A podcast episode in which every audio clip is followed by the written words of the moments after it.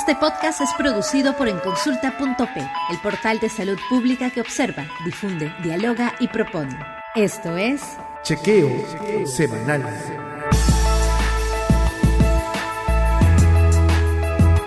Cuenta la historia que en el siglo XV, mientras la sede del Imperio Romano Oriental, situado en Constantinopla o Bizancio, caía en manos de los otomanos, el emperador su círculo familiar y los teólogos discutían sobre el sexo de los ángeles. Lo mismo pasa en nuestro país. Mientras vivimos la cuarta ola y la crisis económica, social y política se profundiza, nos encontramos discutiendo sobre los baños neutros. En medio de esa discusión, el Parlamento aprobó a medias y entre gallos y medianoche la reforma a la de, retorno a la bicameralidad, lo cual tendría que someterse a un referéndum. Mientras, el expresidente, el expresidente Sagasti, lanza una iniciativa legislativa para el adelanto de las elecciones. En el sector salud, mientras que la languidez continúa, se produce un nuevo cambio en las alturas, esta vez en salud, donde se nombra su cuarto presidente ejecutivo en menos de un año. Y en medio, por supuesto, de la cuarta ola.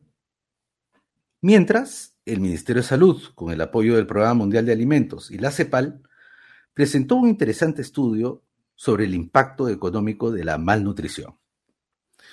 Bienvenidos y bienvenidas a este nuevo eh, podcast de chequeo semanal de enconsulta.p. Nos encontramos, como siempre, acompañados por Hans y Ale. Muy buenos días. Buenos días, ¿qué tal? Buenos días, Víctor, buenos días, Ale. Eh, ¿Qué te parece, Hans, si empezamos por este, esta discusión que parece bizantina, eh, de, de punto de vista lo es, sobre, eh, pero tiene profundas implicancias en la política actual? Bueno, como decías en tu introducción del sexo de los ángeles al sexo de los baños, ¿no? Eh, a ver, un baño neutro es un baño que puede utilizar cualquier persona con independencia de su identidad o expresión de género. En los espacios públicos se usan diferentes distintivos para identificarlos. Puede ser simplemente el de un sanitario. Benefician a diferentes grupos de personas, como personas trans, personas a cargo de criaturas y personas dependientes que necesitan asistencia de otra persona, que puede ser de género distinto, cuando van a un baño. Los baños neutros no tienen distinción de sexo, brindan seguridad a la diversidad de expresiones de género y evitan que se excluya a una persona de utilizar un servicio público al que todas las personas tienen derecho. No son raros. En el transporte público, buses, trenes, aviones, los baños son neutros los baños para personas con alguna discapacidad suelen ser baños neutros. Las viviendas que habitamos tienen baños neutros. Pueden tener diferentes denominaciones, baños unisex, baños mixtos y también baños de familia. Sin embargo, nuestros congresistas vieron en la denominación del baño un problema de tal envergadura que los llevó a rechazar en primera votación que la Organización de los Estados de América y del Caribe realice en nuestro país su Asamblea General Anual. Expuestas, desnudadas sus fobias ante el mundo, les dio cierto pudor y retrocedieron. A pedido del canciller, en segunda votación, aceptaron. Eso sí, quisieron poner su honra a buen recaudo con eso de solo por esta vez. Literalmente, el congresista Ernesto Bustamante afirma que la OEA pretendió introducir cambios en el derecho interno peruano con tema de ideología de género. Burdas mentiras para disimular la discriminación desembosada a un grupo de personas. La OEA no ha propuesto modificación alguna de norma o reglamento, tampoco se necesita, y tampoco se trata de un tema ideológico, porque en sus fobias, derechistas como Bustamante votan junto a izquierdistas como Cerrón. De lo que se trata es de discriminación pura y dura. Se trata del menosprecio a personas que no son como ellos, personas a las que creen que se les debe dar un trato de inferioridad. El congresista Bustamante es biólogo. Si leyera la columna de ahorita, del 13 de julio, del divulgador científico Tomás Unger, se enteraría no solo que, como dice, la biología es una ciencia ideológicamente neutra, sino que puede proveer importante información para ayudar a entender la realidad física y genética de nuestra especie y formar opiniones basadas en ciencia y no en concepciones culturales preexistentes que rechazan un mejor conocimiento de la diversidad humana. Y ese es el problema de fondo. Nuestros congresistas no toman decisiones basadas en ciencia y evidencia, sino en su intolerancia y sus prejuicios. El mismo fundamentalismo que los lleva a rechazar, por el nombre de un baño, la visita de más de 30 países de América y el Caribe, antes los llevó a legislar para eliminar el enfoque de género y la educación sexual integral del currículo escolar, pese al daño que representa y al muro que levanta para integrarnos a la Organización para la Cooperación y el Desarrollo Económico. Su fundamentalismo es negativo para nuestro país, perjudica nuestra integración en el mundo, la educación de calidad en las escuelas y el rol rector que el Estado debe tener para garantizar el bien común y evitar que primen los intereses de secta. La mera denominación de un baño revela cuán lejos pretende llegar el oscurantismo en el Congreso, que, según el diccionario, oscurantismo, ¿no? Y como queda dicho, no es sino la oposición a la instrucción, a la razón y al progreso. Eh, gracias, Hans. Eh, lo que yo quisiera entrarle por otro lado, ¿no? Efectivamente, no desconozco el tema de la ideología. Sin embargo, también quiero agregar el tema de la polarización política esta forma de entender a la política como amigo-enemigo. Si no estás a favor, estás en contra. Y como tal, debo destruirte independientemente de la racionalidad de tus propuestas. Esto ha llevado a este mismo congresista en el pasado a lanzar mentiras eh, de grueso calibre, por ejemplo, con respecto a la vacuna, a la falta de eficacia de la vacuna que hemos usado en el Perú, o de una severa campaña de desacreditación de todas las medidas que se tomaron contra la pandemia. Y luego ahora, con este tema de los baños o de los eh, currículums escolares, etcétera, todo lo que sea eh, impulsado por la oposición, entre comillas, o por el contrario, debe ser eh, destruido, eliminado, clausurado, censurado. Entonces ahí hay una mezcla potente entre el oscurantismo basado en ciertas eh, ideologías ya desfasadas, más la forma de entender la política como eh, antítesis, no, no de colaboración, no de cooperación, no de trato, sino de destrucción, de oposición eh, ciega. Claro, lo que puede sacarse respecto a, de análisis más eh, político es que quizás eh, ellos quisieran tener las posturas que tengan el monopolio del, mismo poder, ¿no? Eh, y por eso mismo cuando ven actores o personajes políticos que van en contra de lo que ellos piensan, no solo por un interés de particular o un interés de su ética, ¿no? Íntegro, sino también intereses uh, pueden ser mercantilistas, eh, toman posturas muy eh, extremas, ¿no? Y bueno, este Congreso se ha caracterizado bastante por, por tener medidas conservadoras, ¿no? Que realmente no, no sé si representan nuestra población o no, porque en nuestro país también hay un grupo conservador y, y son parte de nosotros, o sea, tampoco no hay que reconocer sus, sus, este, sus ideas, pero también las formas, ¿no? Las formas en cómo ha venido impulsando estas medidas han sido un conservadurismo radical que, no ha tomado en conciencia lo importante del consenso en pro eh, de nuestro país de afrontar esta crisis actual que no es una crisis solo de como, como nación, sino una crisis internacional. Entonces, realmente eh, estos actores del Congreso eh, pareciera que no, no tuvieran en cuenta esos aspectos, ¿no? No solo es poner adelante mi, mi, ideología, sino también poner adelante lo que ayudará al país a salir de esta crisis, ¿no? creo que más allá de que cualquier conservadurismo que, pueda darse, aquí hay un tema eh, distinto, ¿no? Es un tema eh, de oscurantismo eh, sustentado en la discriminación. Y, la discriminación es, se combate globalmente y en nuestro país también. Hay legislación justamente para impedir la, discriminación. La discriminación es el menosprecio de, de, otra persona, ¿no? Y el menosprecio, según la Declaración Universal de Derechos Humanos, ha llevado a las peores barbaridades en la humanidad, el menosprecio a otros. Y eso es un poco lo que está aquí en juego. No es un simple conservadurismo, ¿no? es una acción discriminadora y ese oscuran que procura el oscurantismo, que como he dicho el diccionario lo define como oposición a la instrucción, oposición a la razón y oposición al progreso. Y creo que es ante ese peligro el que nos encontramos con congresistas que no dan la talla. Ya regresamos con más aquí en Chequeo Semanal.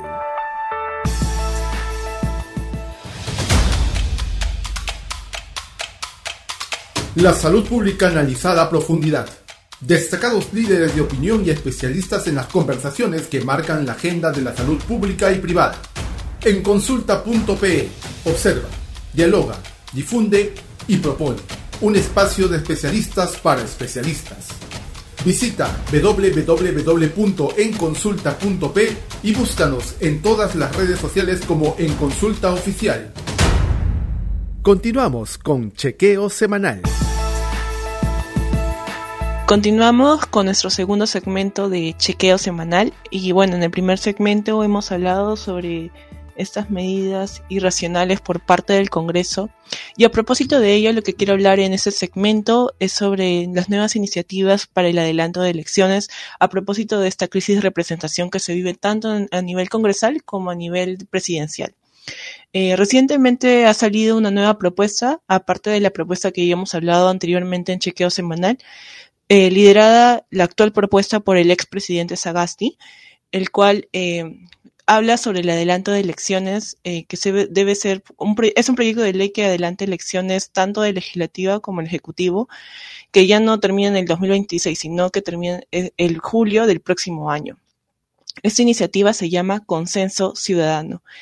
Y lo interesante de esta iniciativa es que a diferencia de la anterior, es que busca que las elecciones eh, se den de manera separada, es decir, las congresales se den aparte de las del Ejecutivo. Entonces, eh, bajo esta lógica, lo que busca es que las personas cuando voten sean más conscientes al votar por los, eh, los congresistas y por su, bueno, presidente. ¿Por qué? Porque en los últimos años las elecciones siempre han, venido, han sido juntas, ¿no? Tanto congresal como presidencial. Y esto ha hecho que las personas no voten específicamente por un personaje en el Congreso, sino se dejen guiar por el líder del partido que está representando, ¿no? El líder o el presidente, eh, el que está yendo como candidato presidencial. Entonces, mayormente se ha dado el famoso llamado efecto arrastre, ¿no? Para, eh, entonces, generalmente no se ha escogido personas que realmente hemos querido, ¿no? Sino han sido personas que se han, han entrado al puesto por un tema de votos, por un tema de efecto arrastre o por un tema de la repartición este, electoral. Eh, yo creo que estas iniciativas eh, han venido desarrollándose con más fuerza cada día eh, debido a esta crisis de representación que vivimos los peruanos, ¿no? A la fecha, tanto el Congreso como el presidente no tienen la aprobación ciudadana. Y justamente cuando hablábamos, Víctor, Hans, de estos temas, decíamos que falta un liderazgo, ¿no? Que hemos visto en un grupo de jóvenes la vez pasada, pero ahora ya líderes con experiencia están tomando liderazgo para salir de esa crisis de representación. Mm, al respecto, ¿qué, ¿qué, piensan ustedes sobre estas propuestas que están viniéndose, que se están viniendo desarrollando ¿no? a lo largo de nuestro sistema? Bueno, mira, eh, yo coincido en la, en la necesidad de promover un, un adelanto de elecciones, un recorte del mandato tanto del Ejecutivo como del Legislativo, ¿no? Me parece que la propuesta de Sagasti, que no es la única, hay otras propuestas en curso, incluso de recolección de firmas eh, para, para apuntalar esto del recorte de mandatos como un mínimo común denominador, digamos, que recoja la voluntad de lo que es eh, en este momento, según las encuestas, la mayoría de, los ciudadanos y ciudadanas, ¿no? en todas las regiones, en todas las condiciones económicas, etcétera, eh, hay una mayoría de peruanos y peruanas que, que ve, ve, digamos, como, como salida a esta, a esta crisis, que no es solo una crisis de representación, creo yo, pero también una crisis manifiesta de, de corrupción, de, de, intereses de grupo, ¿no? en que el país es el, el, el postergado, ¿no? Ven una solución en el adelanto de elecciones generales creo que es esa eh, la, perspectiva en realidad eh, que, tiene un, actualmente creo un consenso mayoritario. Bueno, en el podcast anterior hablábamos pues de esta mecha que no se enciende, ¿no? y esta iniciativa del presidente Sagasti, eh, aunque yo también estoy de acuerdo en, en, la, en la propuesta, ¿no? De adelantar las elecciones, de hacer reformas políticas que permitan incluso cambiar las reglas de juego eh, que utilizamos para la elección tanto del Poder Ejecutivo como el Legislativo, todavía falta eh, generar momento. El presidente Sagasti tiene que ser capaz de sumar a su propuesta otras que están en curso y generar un movimiento lo suficientemente potente que pueda mover el, el tablero de las fichas como están en este momento. Todas desprestigiadas, pero eh, ejerciendo el poder efectivo tanto en el Ejecutivo, el presidente Vizcarra, a como puede y a como le llega, y por el otro lado la maquinaria del legislativo que está aprobando cuanta norma le sea de utilidad para los fines que ellos persiguen, tanto económicos como políticos. Creo que eh, en general, aunque sea mucho pedir, eh, el presidente Sagasti, teniendo la talla que tiene de estadista, que no está involucrado en, en procesos como los otros presidentes de juicios por corrupción, utilizar su capital político para movilizar el resto de, colectivos que lo apoyarían, todavía es una tarea que necesita eh, inyectarle más fuerza. Yo, por mi parte, espero que tenga éxito. Me sumo a la, a la iniciativa, pero también hay que ser conscientes de que hay un largo trecho todavía que caminar en términos de movilización política y social. Claro, en términos eh, sociales y políticos, tengo entendido que el presidente, el expresidente, está movilizando varios grupos, ¿no? Grupos como Grupo Valentín, entre otros, para tener más fuerza como, como propuesta. E incluso está habiendo una negociación dentro del actual Congreso para que esta propuesta salga a la luz. Eh, esperemos, ¿no? Que cómo va avanzando este proceso y cómo se vienen desarrollando nuevos liderazgos, ¿no? A raíz de ello porque a partir de eso, si se sale a la luz esta propuesta, van a salir nuevos líderes políticos probablemente para eh, postular a la presidencia del país. Ya regresamos con más aquí en Chequeo Semanal.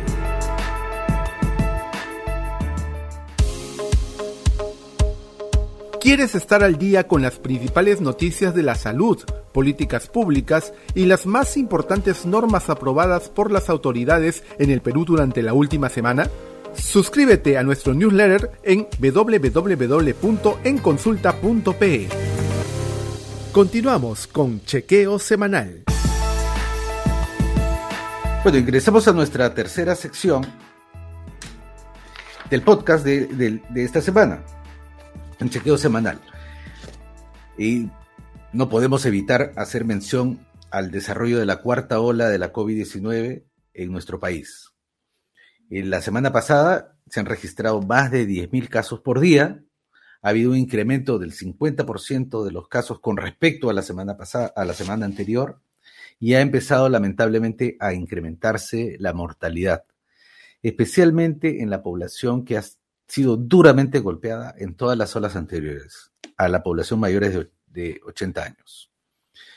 En este entorno, cuando se requiere de un liderazgo claro, eh, centrado, basado en evidencias, en experiencia vivida, movilizando a los eh, mejores cuadros y a las mejores mm, profesionales del sector salud, el gobierno todavía no presenta un plan ordenado, coherente de qué es lo que vamos a hacer para proteger especialmente a nuestra población mayores de 60 años.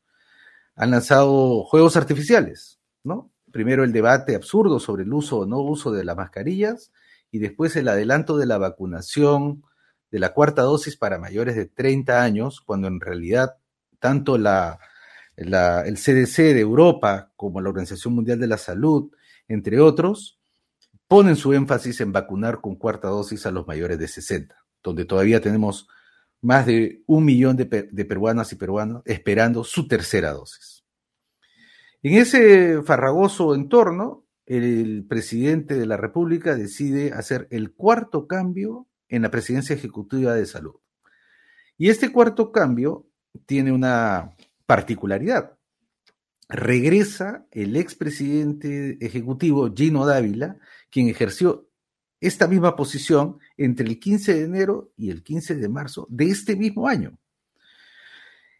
Eh, eh, es eh, peculiar porque no solamente por el retorno de una persona que teóricamente había sido dada de baja muy tempranamente, sino porque todavía no se han aclarado los cuestionamientos que el doctor Dávila tuvo en su momento en el año 2016 por unos audios que se filtraron del, entonces asesor de PPK, el doctor Carlos Moreno, y las presuntas negociaciones irregulares con el Seguro Integral de Salud y las clínicas, caso conocido como el negociazo, en donde aparece su nombre como uno de los operadores de Carlos Moreno.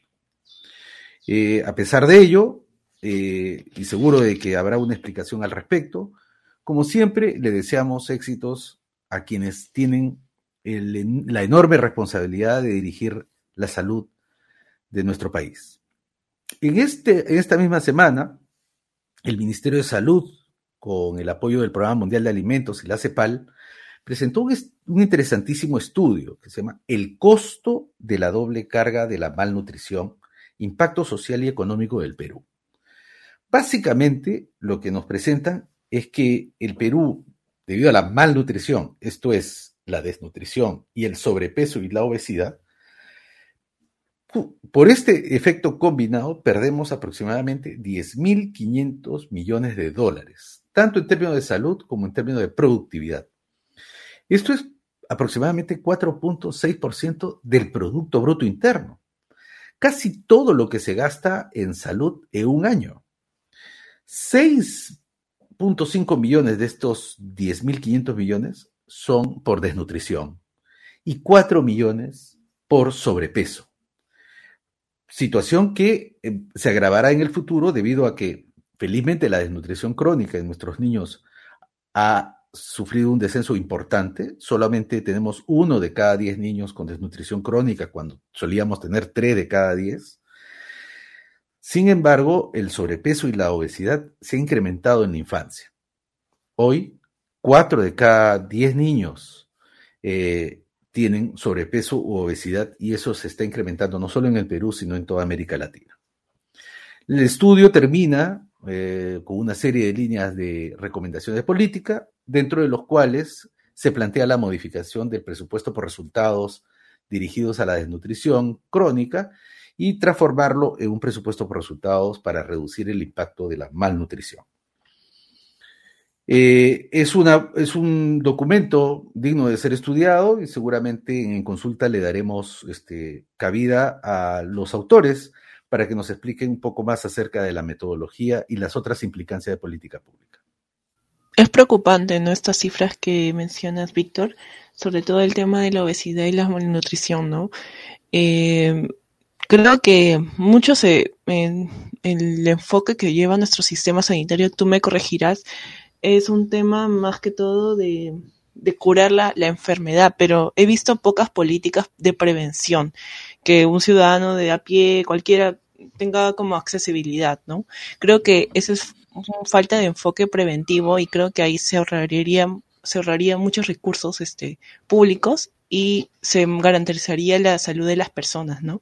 Aparte de la crisis que hay en los eh, centros primarios, ¿no? Eh, y bueno, o sea, hemos visto a lo largo de, desde que iniciamos el podcast e incluso desde que inició en consulta, eh, varios cambios en los puestos claves de salud eh, que, que, han, que han este, limitado el avance de las políticas públicas de este sector y no ha garantizado varios aspectos, ¿no? Que como la vacunación, se han perdido varias vacunas, ha habido errores que, que realmente han sido terribles para el sector. Y, y, bueno, ya hemos vivido varios ministros, varios presidentes del, del, de salud, que finalmente son los dos sistemas que eh, tienen la mayor este, población del país, ¿no? Creo que no hay quien no tenga un, pariente, una amistad contagiada de COVID en las últimas semanas, ¿no? Eh, pero como respuesta, el Ejecutivo mmm, no ha hecho más que improvisar. Creo que la degradación de la función pública es, una, es uno de los argumentos más importantes para pedir adelanto de elecciones, ¿no? Y eso lo vemos en la salud, en la educación, en la seguridad ciudadana, lo vemos, como has dicho, Víctor, en la alimentación, ¿no? Donde ya eh, la mayoría de peruanos no se alimenta bien, eh, pero además que eh, el Ejecutivo ha sido incapaz de enfrentar la emergencia alimentaria que se conoce desde fines del año pasado.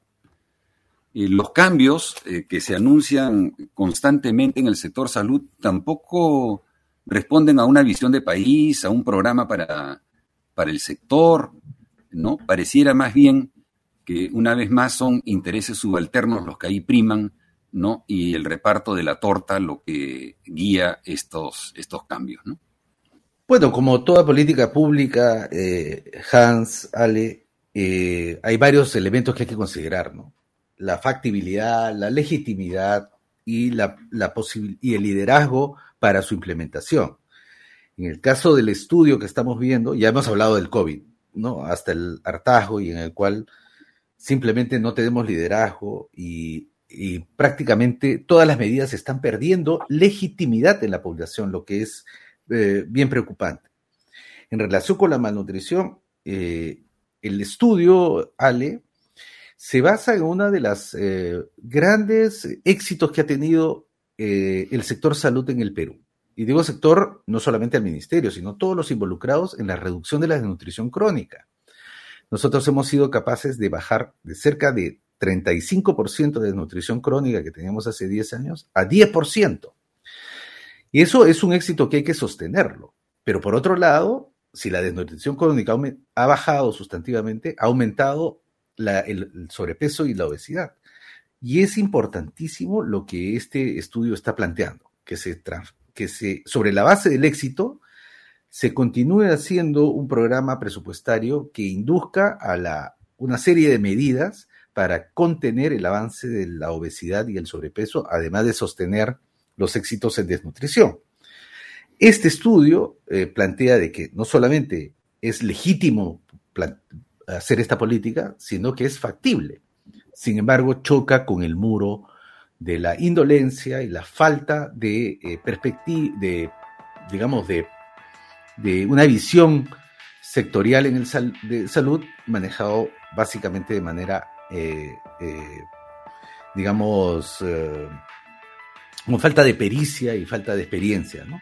por decirlo menos. Esperemos pues que en el futuro este, este estudio sirva para sostener propuestas de políticas sólidas que nos permitan enfrentar el avance de, esta, de este daño enorme que es la malnutrición. Bueno, amigas y amigos, este, hoy día hemos cubierto varios interesantes aspectos y los dejamos con la prescripción de la semana. Nos vemos, eh, Ale, nos vemos, Hans. Muchísimas gracias y hasta será hasta la próxima semana. Muchas gracias a todos. Hasta la próxima semana. Eso, nos vemos, Víctor. Nos vemos, Ale, Willy. Gracias, Willy, que está detrás.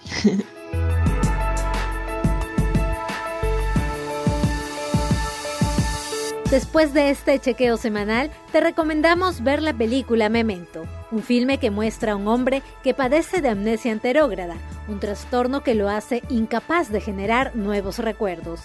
Para sobrevivir al día a día, se deja a sí mismo algunas pistas importantes tatuándoselas en el cuerpo, hasta encontrar la razón por la que continúa con vida. Nos escuchamos en tu próximo chequeo semanal.